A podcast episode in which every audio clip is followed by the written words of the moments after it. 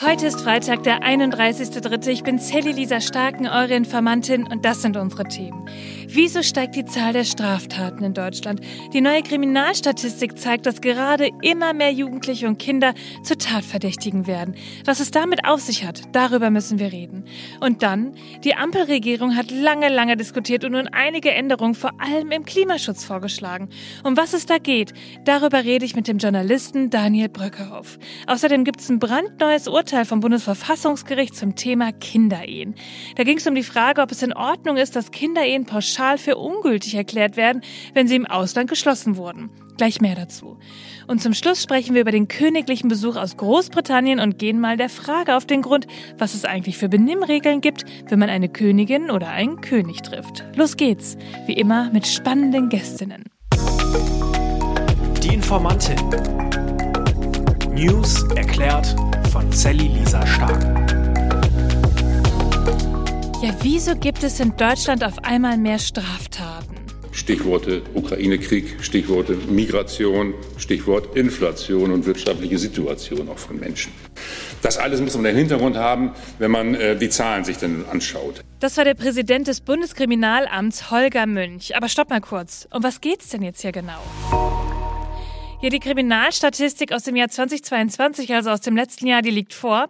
Und das ist die Erhebung darüber, welche und wie viele Straftaten begangen worden sind. Und das steht da drin.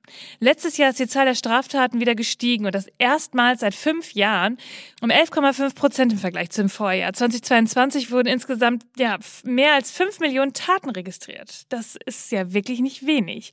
Mehr Taschendiebstahl, Ladendiebstahl, Wohnungseinbrüche, Wirtschaftskriminalität und Raub. Ja, dass die Zahlen so hoch hochgegangen sind, wird damit begründet, dass vorher durch die Corona-Maßnahmen weniger Gelegenheit war. Da waren wir ja alle auch mehr zu Hause. Und das sieht auch Innenministerin Nancy Faeser so. Der Anstieg der Fallzahlen nach dem Ende der Corona-Beschränkungen kommt nicht überraschend. Es gibt Nachholeffekte und ein normaler Alltag, in dem Menschen wieder frei unterwegs sind, Geschäfte wieder geöffnet sind, bringt eben Tatgelegenheiten für Kriminelle mit sich. Das sehen wir insbesondere bei den Raubdelikten oder auch bei Körperverletzungsdelikten. Aber ein Fakt, den finde ich besonders krass, das ist im Zusammenhang mit dem Anstieg der Gewalttaten. 41 Prozent der Tatverdächtigen, die pornografische Schriften verbreitet haben sollen, sind minderjährig. Okay, wow. Das Bundeskriminalamt sagt, dass das daran liegen könnte, dass Kinder und Jugendliche unangemessene Bilder teilen, zum Beispiel in Gruppenchats bei WhatsApp, Instagram, Snapchat oder auch auf anderen Kanälen, ohne zu wissen, dass das strafbar ist. Und es ist auch insgesamt so, dass immer mehr Kinder und Jugendliche Straftaten begehen. Letztes Jahr waren das 93.000 Verdächtige, die jünger als 14 Jahre waren. Das ist ein Anstieg von mehr als 35 Prozent im Vergleich zum Jahr 2021. Und Holger Münch vom BKA, der erklärt das so. Im Vergleich begehen Jugendliche seit jeher die meisten Straftaten pro Kopf sind also besonders gefährdet. Auch daran hat sich nichts geändert und ist auch in allen Gesellschaften. Das Risiko von Kinder- und Jugendkriminalität wird gesteigert durch zusätzliche Faktoren. Bei Diebstahlsdelikten zum Beispiel ökonomische Aspekte. Bei Gewaltdelikten sind es eigene Gewalterfahrungen der Kindheit, das Umfeld, die sogenannte Peer Group oder auch Stressbelastung. Und da kommen wir wieder zu dem Stichwort Corona. Und auch die Gewalttaten gegenüber Frauen steigen. Wir sehen steigende Fallzahlen im Bereich der Vergewaltigung, der sexuellen Nötigung und bei sexuellen Übergriffen. Vieles deutet darauf hin, dass die Anzeigebereitschaft größer geworden ist, was gut ist. Wir glauben, dass die MeToo-Debatte dazu einen Beitrag geleistet hat. Aber natürlich reicht das nicht. Die Fallzahlen zeigen auch, wie groß der Handlungsbedarf ist. Mehr als die Hälfte der Frauen meidet nachts bestimmte Orte und Verkehrsmittel. Das zeigt, wir müssen handeln, um Frauen besser zu unterstützen und die Angst vor Übergriffen zu nehmen. Wir brauchen mehr Präsenz von Sicherheitskräften in öffentlichen Verkehrsmitteln. Ich werbe aber auch dafür, für eine höhere Polizeipräsenz der Landespolizeien an kriminalitätsbelasteten Orten zu sorgen. Und wir brauchen mehr Videoüberwachung an Orten, an denen Straftaten begangen werden. Auch hier sind die Länder gefordert zu handeln. Nancy Faeser will also mehr Präsenz zeigen, um Frauen zu schützen. Nur reicht das aus? Ich denke nicht. Denn Frauen, ja, die erleben halt nicht nur Gewalt, wenn sie nachts allein auf dunklen Straßen unterwegs sind, sondern eben auch in ihren eigenen vier Wänden. Ich meine, jede vierte Frau wird mindestens einmal Opfer körperlicher oder sexualisierter Gewalt durch ihren aktuellen oder früheren Partner. Und fast jeden dritten Tag wird in Deutschland eine Frau von ihrem derzeitigen oder ehemaligen Partner getötet. Frau Feser, Bitte denken Sie nicht nur an Kameraüberwachung, die bestimmt gut sind, keine Frage, aber fahren Sie auch andere Maßnahmen hoch, die Frauen in Not helfen. Schauen Sie auch hier genauer hin, was möglich ist. Findet ihr nicht auch? Wir haben lange nicht mehr über Bundesverkehrsminister Wissing gesprochen. Kleiner Scherz. Es geht um die Regierung, denn in der Ampel ist gerade einiges im Gange. Was ist denn da jetzt schon wieder passiert? Ja, diese Streitereien zwischen SPD, Grünen und FDP, da haben wir ja schon öfter drüber gesprochen. Mal ging es darum, dass Wissing seine Klimaziele nicht einhalten möchte, mal darum, dass die Grünen nicht als Verbotspartei gelten möchten. Ja, und nun gab es am Sonntag und Dienstag eine sehr lange Klausur der Ampel, die alle Fragen klären sollte. Was ist da passiert? Am Dienstagabend gab es nach langen Diskussionen ein sogenanntes Modernisierungspaket, getragen von den drei Musketieren, also SPD, Grüne und FDP.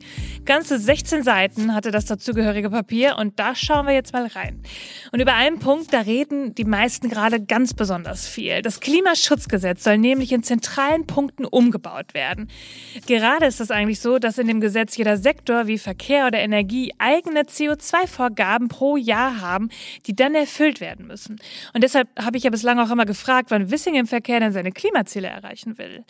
Ja, jetzt soll das Gesetz ein bisschen aufgeweicht werden und so steht es im Papier, Zitat, die Einhaltung der Klimaschutzziele soll zukünftig anhand einer sektorübergreifenden und mehrjährigen Gesamtrechnung überprüft werden. Ja, damit kann dann zum Beispiel der Energiesektor die Fehler von Wissing ausgleichen und nur wenn die Gesamtemissionen über der Vorgabe liegen, muss die Regierung gemeinsam Lösungen finden. Ja, da sehe ich ja schon wieder den nächsten Streit, wenn Wissing sagt, ach, da mache ich jetzt nichts, die anderen machen das ja schon für mich. Aber alle sind sich ganz sicher, Deutschland wird natürlich trotzdem 2045 klimaneutral. Ich habe zu diesem ganzen Modernisierungspaket mit dem Journalisten Daniel Bröckehoff, auf Instagram auch bekannt als Dr. Dub, gesprochen. Der hat sich nämlich ziemlich intensiv damit auseinandergesetzt. Also Daniel, wie findest du das ganze Paket? Also erstmal finde ich es überhaupt gut, dass die sich jetzt mal geeinigt haben. Das war ja ein Hängen und Würgen. Also wenn das die neue Deutschlandgeschwindigkeit ist, dann weiß ich auch nicht. Da ist ja echt meine Tochter mit ihrem Dreirad schneller. Ähm, ich finde auch einen guten Ansatz zu überlegen, wie kann man Sachen nicht so bürokratisch machen. Wir ersticken ja selber an unserer eigenen Bürokratie, besonders was jetzt zum Beispiel den Ausbau der erneuerbaren Energien angeht. Da finde ich diesen Gedanken gut, was diese Ausgleichsflächen angeht, dass man da versucht, das zu bündeln, dass man da auch eine Ausgleichszahlung leisten kann und andere sich darum kümmern. Das kann zum Beispiel dazu führen, dass die Energiewende schneller geht, weil wir so schneller Windparks bauen können. Daniel spricht hier über das Naturschutzrecht, denn hier gibt es auch eine kleine Entschärfung. Gerade ist es nämlich eigentlich so, dass wenn Naturflächen verloren gehen, zum Beispiel wenn auf einer grünen Wiese Häuser gebaut werden, dann muss es eine Kompensation auf anderen Flächen geben. Und im Papier steht jetzt, nee, wir brauchen auch keine neuen Flächen, man kann dafür auch einfach Geld zahlen. Und dieses Freikaufen, das gab es vorher auch schon, nur war das da eher nachrangig. Jetzt geht eben beides sofort. Und bei einer Flächenkompensation ist es eben so, dass man dort, wo man Schaden durch Bau anrichtet, auch direkt zum Beispiel ein Naturschutzgebiet an Grenzen errichtet, um das vor Ort auszugleichen. Und bei der Variante des Freikaufens kann es eben passieren, dass man ja vielleicht schneller Windparks baut, weil man mehr Geld zur Verfügung hat, aber es eben nicht angrenzend an das Baugebiet sein kann, sondern vielleicht auch an einer anderen Stelle, da man so große Flächen erstmal finden muss. Auf der anderen Seite wird es aber auch sehr darauf ankommen, wie dieses Gesetz ausgestaltet ist. Das ist noch ziemlich unklar, weil da steht noch nicht so viel drin in diesem Papier. Und da habe ich mich gestern mit dem ARD-Umweltexperten Werner Eckert unterhalten und der hat mir gesagt, also wenn die das falsch machen, in Anführungszeichen, kann es auch dazu führen, dass wir, er nannte das ganz schön, Schutz- und Schmutzgebiete bekommen. Das heißt, auf der einen Seite wird dann ganz viel Ausgleichsfläche geschaffen für größere Bauprojekte, eine Schutzfläche, aber auf der anderen Seite gibt es dann irgendwie ja äh, ganz viel Autobahn, Industriegebiet, wo nicht direkt nebenan was ausgeglichen wird. Und das ist dann natürlich für den Artenschutz nicht so gut. Und eine Frage, die brennt mir bei diesem ganzen Papier wirklich auf der Seele. Haben sich die Grünen über den Tisch ziehen lassen? Ja, die Grünen sind gerade in einer ganz schwierigen Situation. Äh, ihre Stammwählerschaft ist enttäuscht, weil die haben das Gefühl, die haben sich über den Tisch ziehen lassen. Und äh, die anderen haben das Gefühl, die Grünen sind die schlechte Laune Verbotspartei, die ihnen den Spaß aus dem Leben klauen will. Und ähm, beides stimmt nicht so wirklich. Die Grünen waren eigentlich mal angetreten mit dem Gefühl, die SPD, das ist äh, mein großer Bruder, wir haben ähnliche Ziele und die FDP wäre der blödere kleine Koalitionspartner. Jetzt stellt sich aber heraus, dass die FDP und die SPD in vielen Punkten, was Klimaschutz angeht, eher miteinander swingen und schwingen, als äh, die Grünen das tun. Die Grünen haben ja eher so das Gefühl, okay, wir müssen hier reglementieren, wir müssen eingreifen, müssen Regeln vorgeben, weil wir müssen uns beeilen und das funktioniert sonst nicht. Die FDP als liberale Partei will das natürlich alles über Freiwilligkeit lösen und ähm, hat immer noch so äh, dieses Dogma, der Markt regelt das schon, wir müssen nur marktwirtschaftliche Reize schaffen und dann werden die Menschen freiwillig mitmachen. Und die SPD hat vor allem im Blick, dass die Leute mit wenig Geld da mitkommen können und Olaf Scholz ist, glaube ich, auch der Meinung, wir brauchen eine starke Wirtschaft, wir brauchen genug Geld, um diesen ganzen ähm, Umbau der Gesellschaft finanzieren zu können. Ist ja auch was dran. Und ähm, deswegen will er die Wirtschaft aber nicht so stark schädigen. Und das sind natürlich sehr unterschiedliche Interessenslagen und das wird, glaube ich, immer wieder knallen zwischen denen. Aber FDP und SPD sind sich da einfach einiger und können die Grünen überstimmen und dann lassen die sich nicht über den Tisch ziehen, sondern werden quasi in die Ecke gedrängt. So muss man das, glaube ich, eher betrachten. Ja, schauen wir doch mal, wie diese ganze Geschichte weitergeht. Hoffentlich gut fürs Klima. Sind Kinderehen, die im Ausland geschlossen worden sind, in Deutschland erlaubt? Dazu gibt es derzeit einen ganz schön brisanten Fall, über den möchte ich heute mit euch sprechen, vor allem weil das Thema auch wirklich sehr sensibel ist. Um euch kurz auf den Stand zu bringen. Derzeit ist es so, dass wenn eine Ehe im Ausland geschlossen wurde und ein Partner unter 16 Jahre alt ist, ja, dann ist die Ehe generell unwirksam. Und dagegen hat jetzt ein Mann geklagt, der 2015 in Syrien mit damals 21 Jahren ein 14-jähriges Mädchen geheiratet hat. Die beiden sind zusammen nach Deutschland geflohen und hier wurde das Mädchen dann aufgrund dieser Regelung vom Jugendamt in Obhut genommen. Und das Bundesverfassungsgericht sagt jetzt, also an sich ist diese Regelung zwar richtig, muss aber bitte nachgebessert werden. Denn wenn so eine Ehe automatisch für ungültig erklärt wird, dann kann das auch negative Folgen haben. Zum Beispiel hat dann jetzt auch in dem Beispiel das Mädchen keinen Anspruch auf Unterhalt. Und im Grundgesetz wird die Ehe ja auch unter besonderen Schutz gestellt. Also, wenn eine Ehe unwirksam ist, muss der soziale Schutz trotzdem gewährleistet sein. Das Bundesverfassungsgericht sagt ja also, das Gesetz zur Bekämpfung von Kinderehen ist gerade verfassungswidrig, weil Minderjährige diesen sozialen Schutz brauchen. Aber wenn das geregelt ist, dann ist auch ein Verbot von Kinderehen möglich, vor allem um minderjährige Mädchen zu schützen. Und der Gesetzgeber darf dann auch die Ehe für unter 16-Jährige pauschal für unwirksam erklären. Und es ist auch nicht unbedingt eine Einzelfallprüfung notwendig. Ja, und solange hier jetzt nachgebessert wird, gilt nun für die Minderjährigen das Scheidungsrecht. Das bedeutet, dass minderjährige Partner in einer unwirksamen Kinderehe Anspruch auf Unterhaltszahlung haben können. Und das ist doch mal eine wirklich gute Sache. Na, seid ihr dem britischen Königspaar schon über den Weg gelaufen?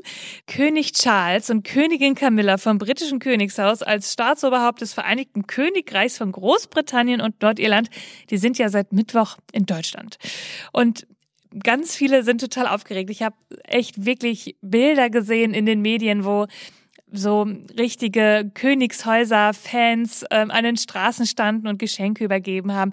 Das ist ja was, was wir hier in Deutschland so in dieser Form gar nicht kennen und da immer eher nach Großbritannien schauen. Und jetzt ist es auch so, dass der König Charles, der ja gerade auch erst König geworden ist, das ist sein erster Staatsbesuch als König überhaupt. Aber hört mal selbst. Ich habe festgestellt, dass ich tatsächlich mehr als 40 Mal in Deutschland gewesen bin. Darin zeigt sich natürlich, wie wichtig mir unsere Beziehungen sind. Aber auch, so fürchte ich, wie lange es mich schon gibt. Ja, er ist also mit einer ganz schönen Menge Humor gekommen. Es war Mittwochabend beim Bankett beim Bundespräsidenten Steinmeier. Der hatte auch was dazu zu sagen. Wir schauen unter veränderten Bedingungen und doch gemeinsam nach vorn. Was auch immer vor uns liegt, ich weiß, unsere deutsch-britische Freundschaft bleibt wichtig, sie bleibt stark. Our friendship is important and it is strong. Ja, also auch nach dem Brexit ist diese Freundschaft eine wichtige und vor allem eben aber auch die politische Zusammenarbeit und genau dafür ist so ein Besuch ja auch wichtig. Und deshalb redete King Charles gestern dann auch im Bundestag. Deutschland und das Vereinigte Königreich haben eine wichtige Führungsrolle übernommen. Als größte europäische Geber für die Ukraine haben wir entschlossen reagiert. Der Entschluss Deutschlands, der Ukraine so große militärische Unterstützung zukommen zu lassen, ist überaus mütig, wichtig und willkommen.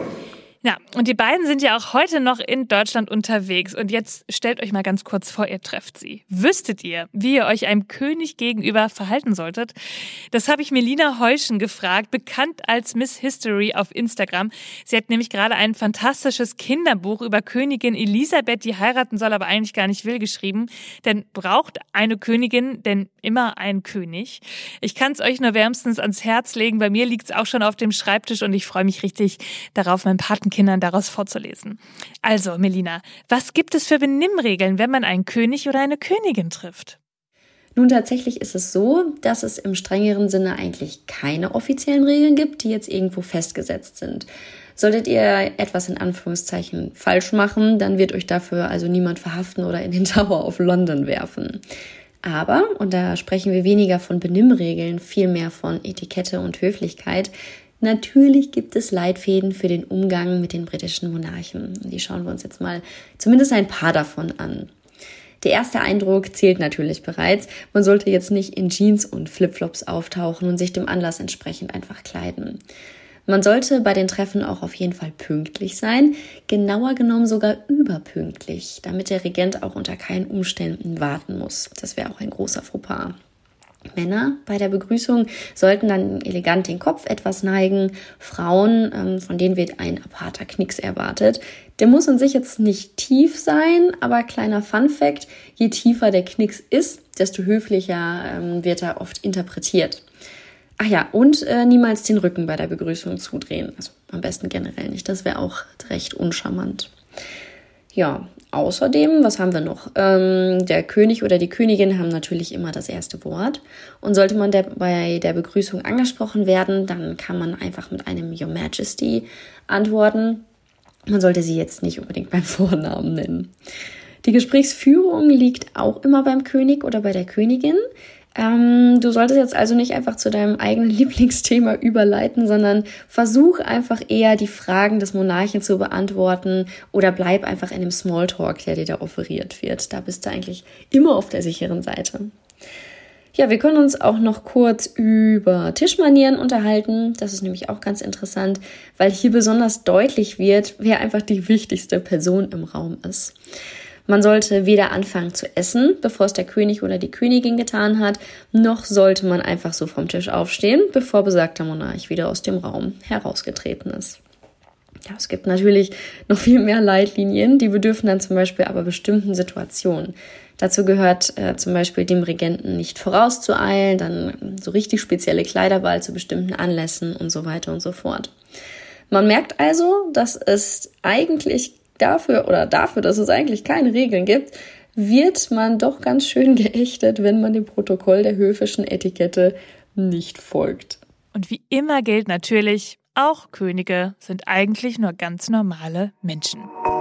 Ihr Lieben, das war's für heute. Ihr findet wie immer alle Informationen und Quellen in den Show Notes. Informiert euch selbst, sprecht drüber, bildet euch eure eigene Meinung, schreibt mir, wenn ihr Fragen habt oder auch Anregungen, schickt mir Sprachnachrichten auf Instagram. Ich freue mich über alles, was ihr mir zu erzählen habt. Ich wünsche euch ein wunderschönes Wochenende. Ich freue mich auf Montag, denn irgendwas passiert ja immer. Bis dann.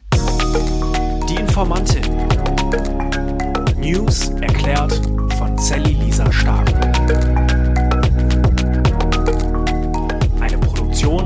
71 Audio.